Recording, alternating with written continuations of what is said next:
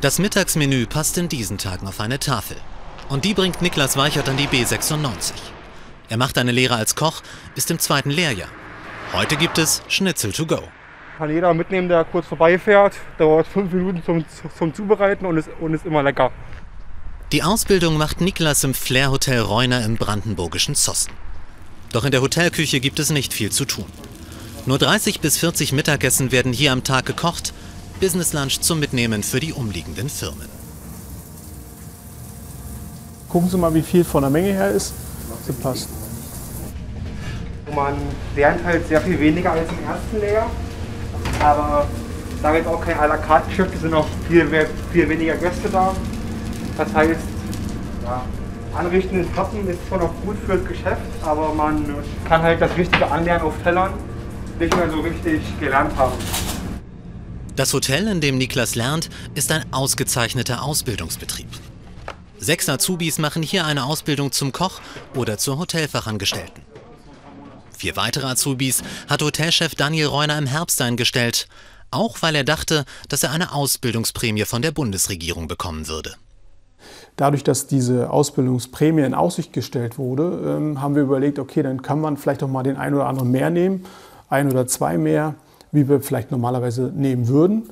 Ähm, und haben uns äh, umgeschaut und es sind insgesamt vier äh, in Betracht gekommen, die wir nehmen. Drei normal ins erste Layer und ein, eine von einem anderen Betrieb, äh, der wegen Corona geschlossen hat.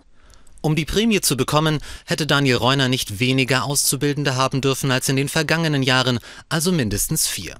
Das Arbeitsamt ließ aber nur drei seiner Azubis gelten, einen hätte Daniel Reuner ja nur übernommen. Die Prämie wurde abgelehnt, ein Grund, warum Daniel Reuner sich schweren Herzens entschied, nach der Probezeit nur mit einem der vier neuen Azubis weiter durch die Pandemie zu gehen. In so einem Pandemiejahr hätte man wahrscheinlich hier und da äh, auch in den betroffenen Branchen eine Ausnahme machen können. Hätte man vielleicht auch nachher noch machen können. Wenn schon bereit, äh, Geld bereitsteht für Auszubildende, hätten die auch da ankommen müssen bei den Auszubildenden. Weil jetzt am Ende sind die ja doch auf der Straße bzw. arbeitslos. In Corona-Zeiten auszubilden ist eine Herausforderung. Daniel Reuner legt Wert darauf, dass seine Azubis noch einen Alltag haben und jeden Tag etwas dazulernen. In etlichen anderen Betrieben im Gastgewerbe ist das nicht mehr so. In meiner Klasse jetzt zum Beispiel sind schon mindestens die Hälfte gekündigt worden, einfach nur weil zu wenig Arbeit da ist und ein Großteil jetzt auch schon auf Kurzarbeit. Bin ich dann doch schon sehr froh, dass ich noch jeden Tag arbeiten gehen darf. Ausbildungsprämie hin oder her? Daniel Reuner will in seinem Hotel auf jeden Fall weiter ausbilden. Ja, Hotellerie und Gastgewerbe und natürlich Tourismus, das sind die Branchen, die wegen der Corona-Pandemie quasi brach liegen.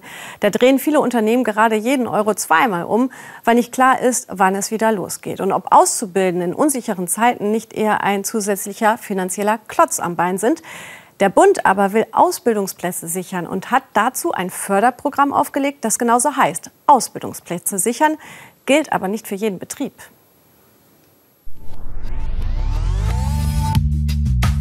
Wegen der Corona-Pandemie gehen die Ausbildungszahlen in Deutschland zurück. Laut dem Deutschen Industrie- und Handelskammertag gab es im aktuellen Ausbildungsjahr 13,7 Prozent weniger Neuverträge. In besonders betroffenen Branchen ist der Rückgang noch dramatischer. Im Hotel- und Gastgewerbe gab es rund 25 Prozent weniger Auszubildende. Deshalb hat die Bundesregierung das Förderprogramm Ausbildungsplätze sichern aufgelegt. Kleine und mittlere Unternehmen bis 249 Mitarbeiter, die in erheblichem Umfang von der Corona-Krise betroffen sind, können Ausbildungsprämien, einen Zuschuss zur Ausbildungsvergütung oder eine Übernahmeprämie für Insolvenzlehrlinge beantragen.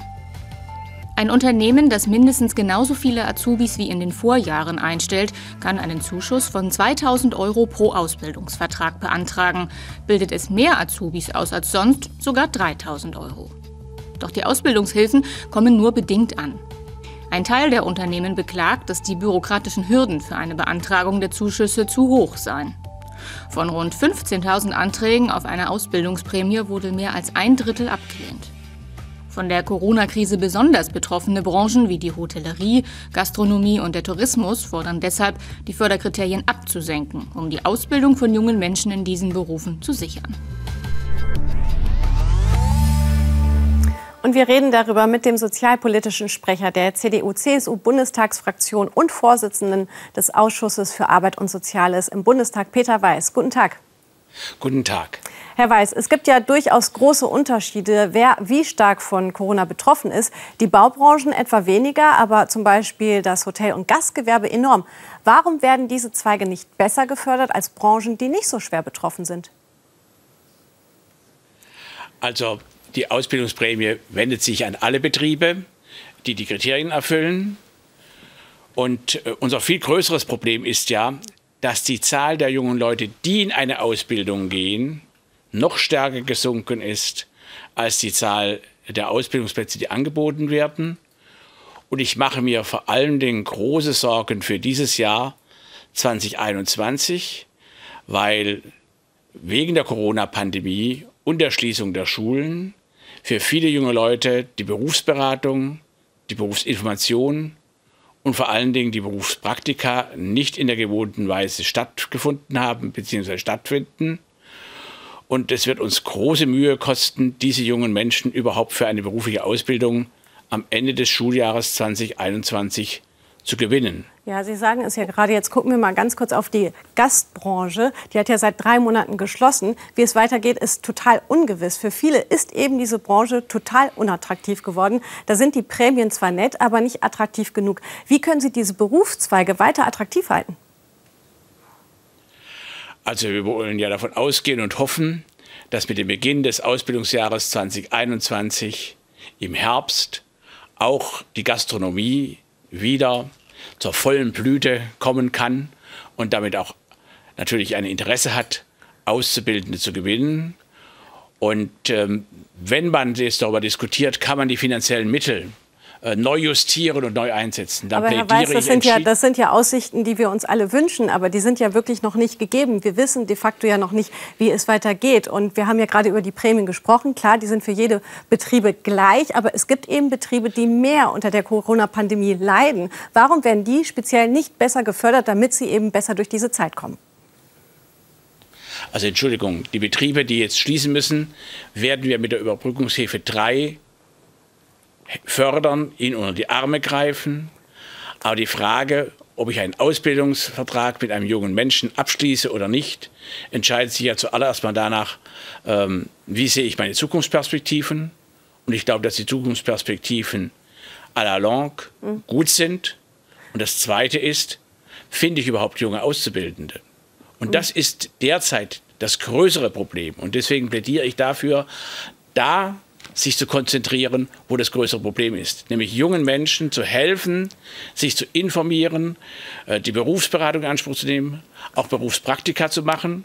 Klar, in einem geschlossenen Betrieb kann kein Praktikum stattfinden. Mhm. Und deswegen Weiß, zum Beispiel die Frage, Herr ob Weiß. wir nicht so etwas wie virtuelle Berufserkundungen möglich machen. Dazu braucht man auch das entsprechende Material. Und ich finde, da fängt die Bundesagentur für Arbeit sehr gut an, Angebote digital zu entwickeln. Es müssen noch mehr werden. Und wir sollten sie dabei politisch und auch finanziell unterstützen. Herr Weiß, vielen Dank für das Gespräch. Bitte schön.